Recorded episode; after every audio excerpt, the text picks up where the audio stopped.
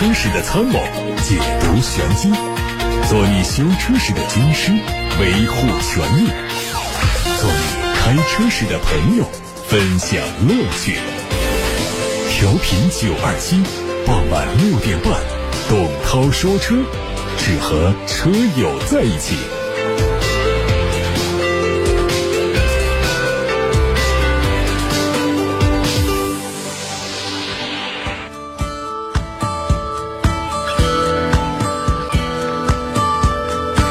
来关注今天的汽车新闻。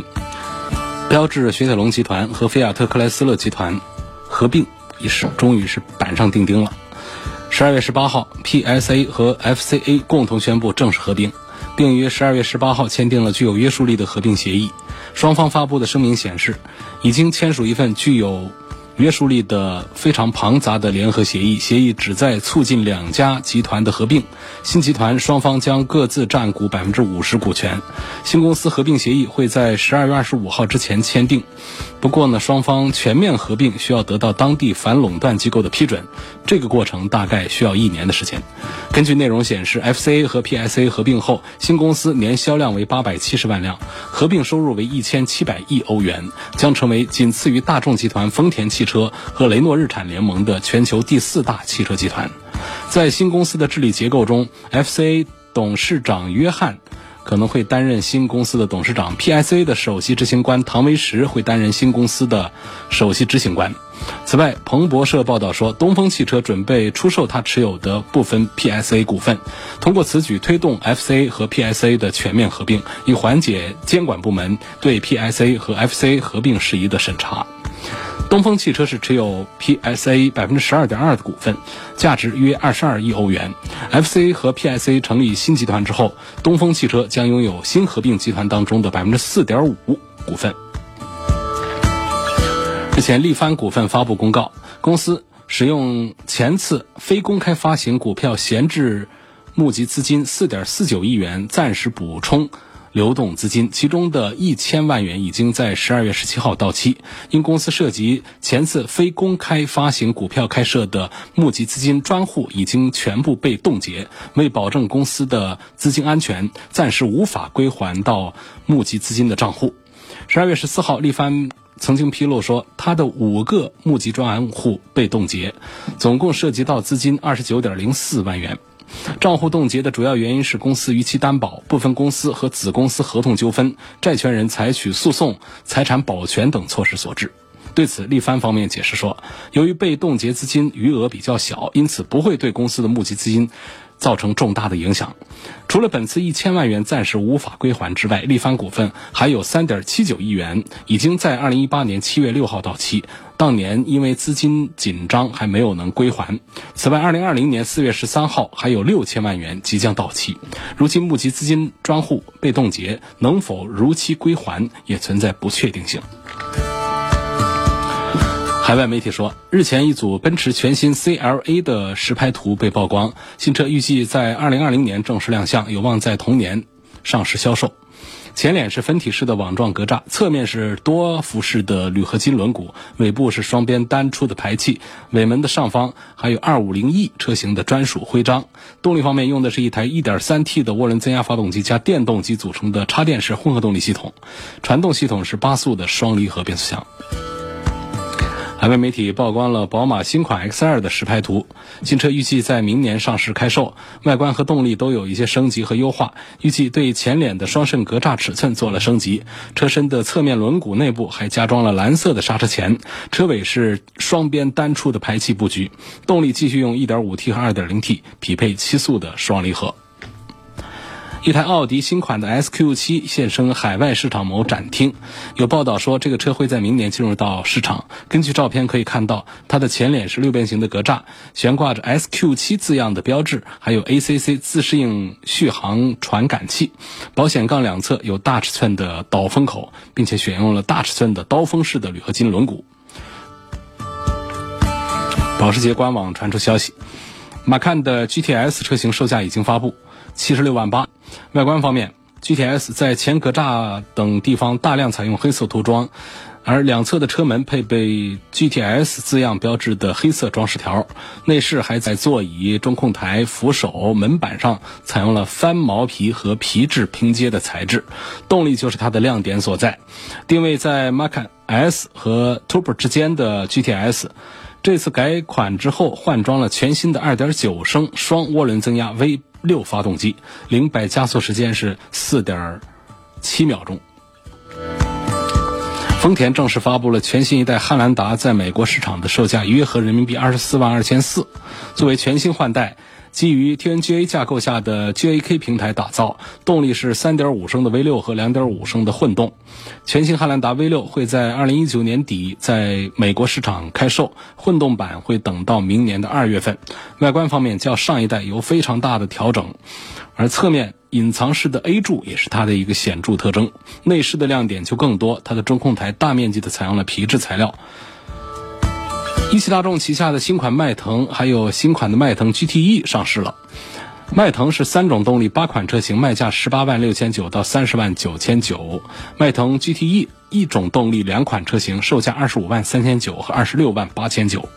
新款迈腾在海外新款帕萨特发布之后，延续了最新的设计思路，通过全新的进气格栅和前包围的设计来分辨出老款新款的区别。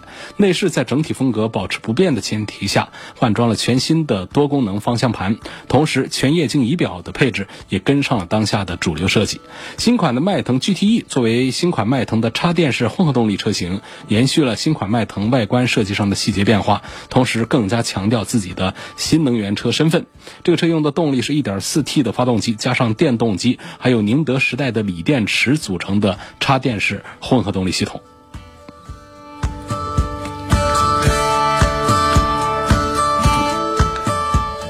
昨天，以“见智见美”为主题的启辰星。航班头等舱体验之旅在武汉当代艺术中心举办。作为东风启辰旗下的全新 A 加级 SUV，这车的长度是四米六九一，宽一米九零五，轴距两米七五六。它基于全新的 VSA 架构打造，同时也是启辰旗下的第一款搭载四十八伏轻混的车型。整体外观来说，新车采用了启辰全新的混元美学设计理念。相比较此前的车型风格来说，启辰星带来了更加时尚、更加前卫的视觉效果。内饰方面是环抱式的设计语言，更加简洁的中控台设计也进一步的提升了科技感。十二点三英寸的全液晶仪表盘支持 AR 功能，同时 UI 设计也更加简约细腻，提供科技风和机械风两种模式。动力是一点五 T 的发动机，它的最大功率是一百九十匹马力。看今天的提问，有位北京的网友提问说。北京郊区路况比较通畅顺畅，一年跑一万公里左右，长期持有不卖。男，四十岁，两个小孩，原来是开速腾一点六的，想换个车，预算二三十万，要求动力好一点，空间大一点，在奥迪 A 四四零，还有迈腾、帕萨特三八零豪华、亚洲龙两点五升、君越、凯迪拉克 CT 五之间选。这个三十万的预算呢，我劝这位呢不要考虑非豪华。就是不要考虑像这个刚才提到这些车里面的有丰田呐、这个别克啊、大众啊这些车子，呃，到底还是不一样。就是你列举的这些车里面呢，推荐重点是看凯迪拉克的 CT 五，其次是 A 四 L。CT 五的产品力是比 A 四 L 要强多了的，尤其是这个来跟这个 A 四的四零比的话，奥迪的品牌力呢？又要比凯迪拉克稍强一些，所以优先推荐凯迪拉克的 CT 五多过于奥迪 A 四。二零一七款的福特翼虎幺八零两驱，一七年八月份上户，跑了六万公里，现在卖十一万八。那么跟现在买一款新车做下对比，谁的性价比更好？两年多跑六万公里的车呀！跑的还是蛮辛苦的，我建议还是买新车。那新车优惠完了也没比这十一万八的二手车贵多少，当然肯定是贵个几万块钱。但是新车是国六排放的呀，而且哪哪都是新的，多好呢！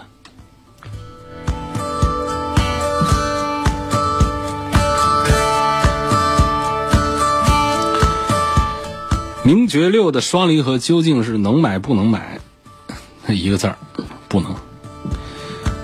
怎么看捷达 VS 五的饥饿营销？这个捷达 VS 五车是店里没有现车，订车最少要一个月。那么从销售人员手里得到消息说，是因为产量低。难道捷达推出这款车就没有准备批量生产吗？现在订车所有的店都说没有现车，不就是饥饿营销吗？这。是什么营销？我们现在还没有办法下定论。不过从试驾的这个结果来看呢，从它的配置单上来讲啊，这个捷达的 VS 五的车有一说一，车还是不错的。问奔驰的 GLA，厂家已经不再生产，目前 4S 店只有库存车在出售。那么 GLA 是打算改款了吗？还是打算停产了呢？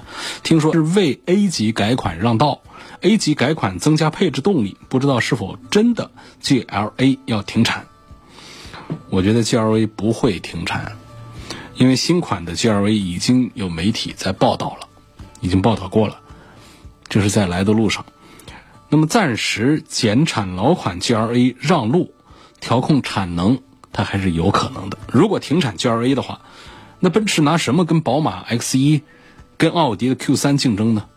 恐怕靠一个 1.3T 的这个 GLB 应该是不行。一五年买了一辆丰田的 RAV4，四 S 店加装了一键启动和车门内的装饰。四 S 店说是原厂加装的，这个靠谱不靠谱？我是不是上当了？我是不是买到了旧车？大概是上当了，啊，或者说你听错了。应该不是什么原厂加装的，但是你也不用担心，更不用担心说买到了旧车。4S 店加装这个一键启动，加装车门的嗯内侧的装饰，这是非常简单也是非常常见的改造工程。是不是原厂的并不重要。CRV 混动时速在一百公里及以上的时候是纯油驱动呢，还是说？电动也会介入呢。根据这个本田车系的混合动力的工作原理啊，高速状态下它都是纯油驱动了，起步的时候是纯电，中速巡航的时候是油和电切换，自动切换，急加速的时候是电和油同步一起给力。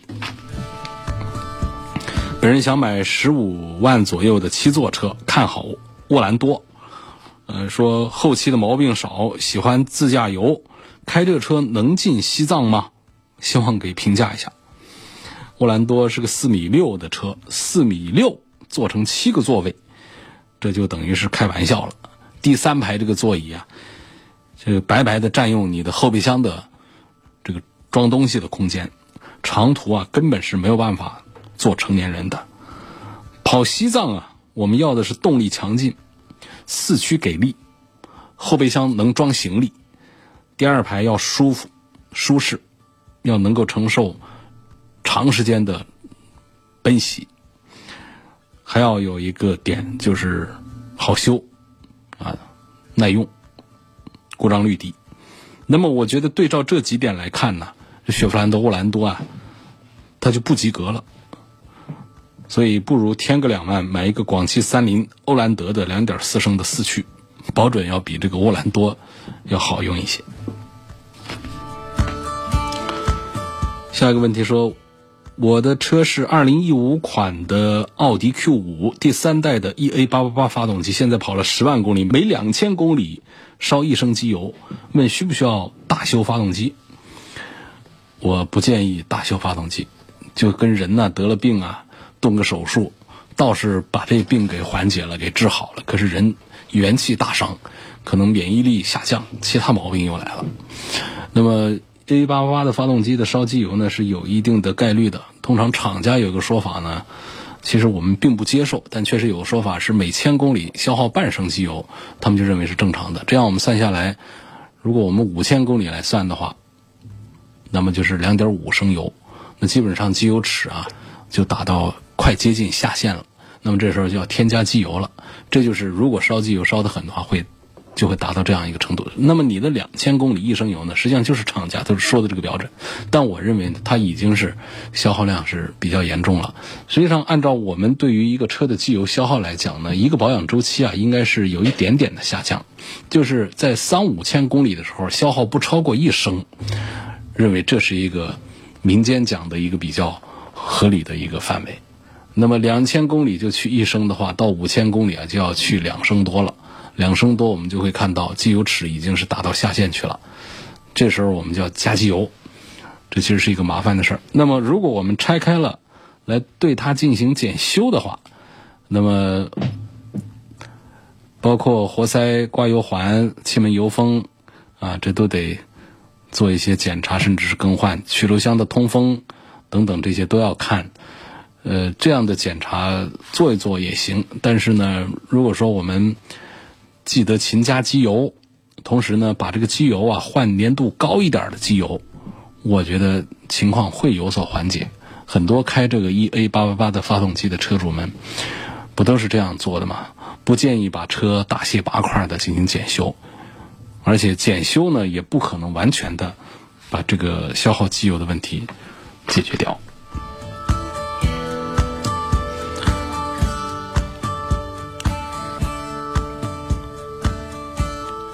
下一个问题说，CRV 的 1.5T 四驱和欧蓝德的2.4升的四驱，谁更适合跑自驾游？这两款车的发动机哪一个更适合去高海拔的地方？嗯，跑自驾游，我刚才说了一个条件，跑西藏啊，这自驾游啊，刚才说了一个条件，再重复一下，动力要强劲，四驱要给力，后备箱要能装，第二排要舒服，而且要耐操好修。你这两个车放在那儿讲的话呢，实际上相对讲，欧蓝德呢，欧蓝德它它的四驱，它的故障率低一点儿，呃，好像是跑西藏应该是更恰当一些。但是跑西藏对于这个涡轮增压发动机和自然吸气发动机呢，有一些这个呃小的区区别，因为在高原地区啊。就是像这个普拉多呀、陆巡呐，是最多见的。那么这些车呢，常见的都是，呃，这个自然吸，它的故障率是会比较低的。然后他们对机油的、对汽油的要求也都比较低，所以呢，会有很多这样的车。但实际上，从这个空气稀薄这个地区的这个进气原理来讲，增压发动机的最大特点就是能够增加单位进气量。所以说，在空气比较稀薄的地区，高原高海拔地区呢，这个增压发动机是能够给发动机带来更多氧气的。那么很多自己改车的朋友呢，也会给自己的自然吸气发动机加上一个什么机械增压或者是电子增压阀，提高动力去西藏。所以从这个角度讲呢，我觉得 CRV 的 1.5T 啊，恐怕在高原的适应性上会更好一些。实际上，东风本田也做过 CRV 的这个呃西藏自驾游的这个。这个活动，呃，表现出来的这个 1.5T 发动机的动力也好，稳定性也好，都还是很不错的。所以我向李先生建议，就是销量更大的这个 CRV 1.5T 的四驱。现在来看，通过八六八六六六六六的留言提问。下一代的奔驰 E 级会不会比宝马的五系好一些？或者说，如果奔驰 E 级的故障率降下来的话，是不是就比宝马五系的性价比更高一些？呃，下一代的我们说不准，因为下一代的车呢，我们还没有接触。那么这一代的奔驰 E 级呢，实际上不仅仅是一个故障率的一个问题，还有一个就是它本身在设计上啊，呃，在制造成本上呢，它是要比宝马五系的要差一点的。我们在开它的时候会感觉到，不管是奔驰的 E 级还是奔驰的 C 级，跟同价位的、同段位的竞品相比，它的性能是要差一些、弱一些的，底盘的表现是要差一些的。不管是讲舒适性还是讲运动性，是两头都不靠的那种状态的。那么，奔驰最让人心动的，仍然还是它的外观和内饰的豪华设计，以及那个银光闪闪的 logo。所以，下一代的这个奔驰 E 级，如果意识到了在市场上的这些反馈的声音，也许它其实奔驰不是没技术，不是不会用高成本来造好车。它的百万级别往上走的车，它的 AMG 系列那确实是非常棒、非常厉害的。只是合资过来做的这个车型，还有低端的产品是做的有点儿，呃，因为这个车型都走量嘛，就是要挣钱嘛，所以他会把成本做的比较紧张。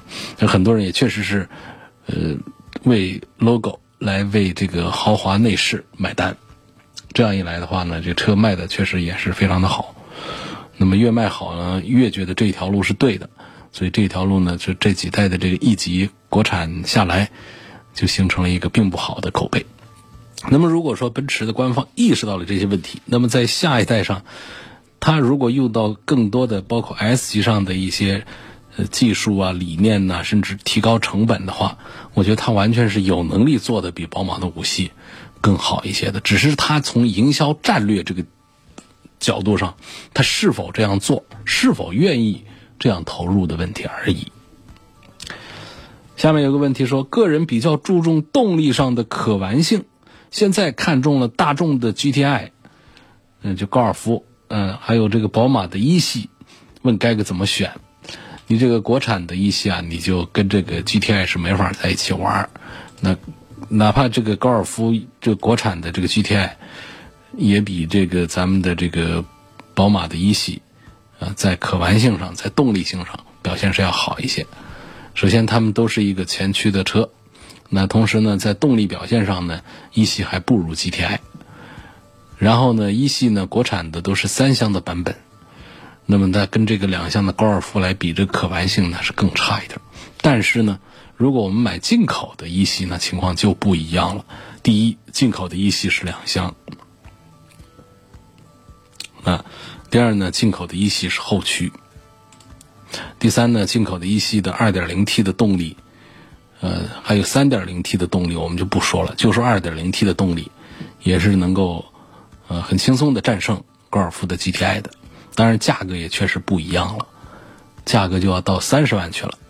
所以，如果追求这个动力性能好玩的话，进口的一系的，就是幺二五 i，仍然是啊很值得买的一个车。我们不要被这个华晨宝马生产的前驱的宝马一系啊给带偏了，就觉得宝马家没有可玩的这种小车了。实际上还是有的，它的进口一系，它的一八款进口一系仍然还是比较好玩的，但是卖的是非常少的。这种卖的少的车，我仍然是提醒大家要特别小心，也最好是不要轻易的为了自己的一个情怀，为了那么一丁点儿的偶尔有空玩一下的这点兴趣和爱好，来花二三十万来买这么一玩意儿。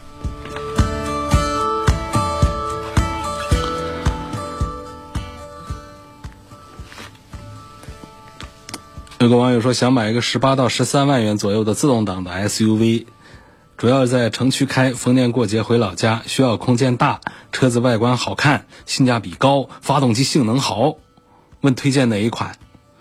自己看过了奇瑞瑞虎八、北京现代 i 三五、iX 三五啊，还有东风标致的三零零八和东风本田。然后呢，就是。两个提醒：第一个，东风本田是个品牌，不是车型；第二呢，留言呢还是要这个标点里面，这个还是要正确使用，就是有一些逗号和顿号混用的这种情况，请大家留言的时候还是注意一下。那么十三万元以下的合资品牌呢，都是小型的 SUV，它不可能空间又大，动力还好。你就算放到自主品牌里面，也是很难找到符合你这么多要求的车的。所以建议呢，不要追求多大个空间了。这个价位呢，看一看东风本田的 XRV 的 1.5T 的低配的版本，是你要的价位，是你要的发动机的性能也好一些，车子的外观也好看一些，品牌也行。你现在看到来自董涛说车微博的后台，十万左右两厢或者三厢的小车，手动挡的挂挡舒适的车怎么选？日系还是德系还是美系？就我的印象呢，还是德系的手动挡挂挡的手感要更好一些。日系的也好，还有美系的也好，还是都有一些模糊。这个德系车的这个不管是五速的还是六速的这个变速箱啊，吸入感是非常强，档位的这个固定也比较好。你这个档杆呢，拨到哪儿是哪儿，清清楚楚的，所以开起来的手感还是德系的手动变速箱要好一些。像十万这个价位呢，我推荐你可以去看大众的高尔夫，高尔夫的车，它的一点四 T 手动挡的，呃，优惠完了就是十万的价格，开起来肯定是很有意思的。有网友说，一三款的锐志开了五年，三万公里，车况良好，原装未改，现在能卖多少钱？我不知道你是什么配置啊，从低配到高配，这中间隔着好几万块钱，那么到二手车上也是要体现出一点这个价格差异来。这个车停产了，所以它的保值肯定是要差一些。正常的来，呃，估算，如果它不是停产的状态，一三年的这个车开到现在。大概在十二到十五的样子，十二万到十五万，从低配到高配，因为你没告诉我到底是什么配置的，公里数倒是不太大，反正是不大值钱吧。嗯，十二到十五万的区间。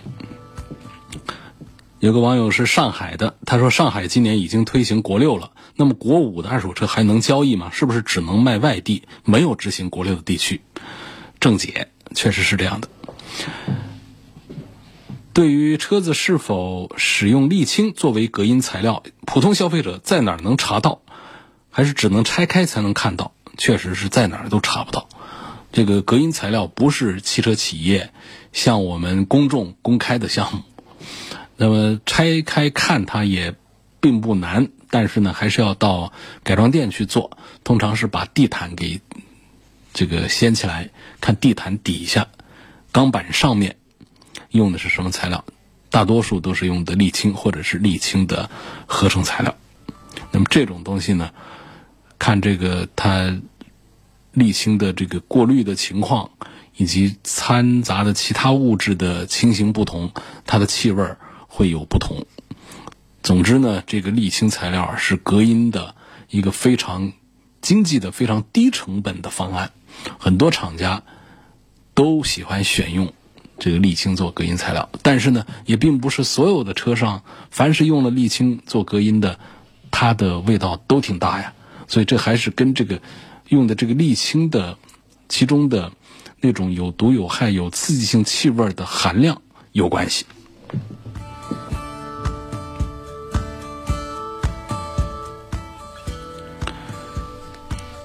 下面有个问题说。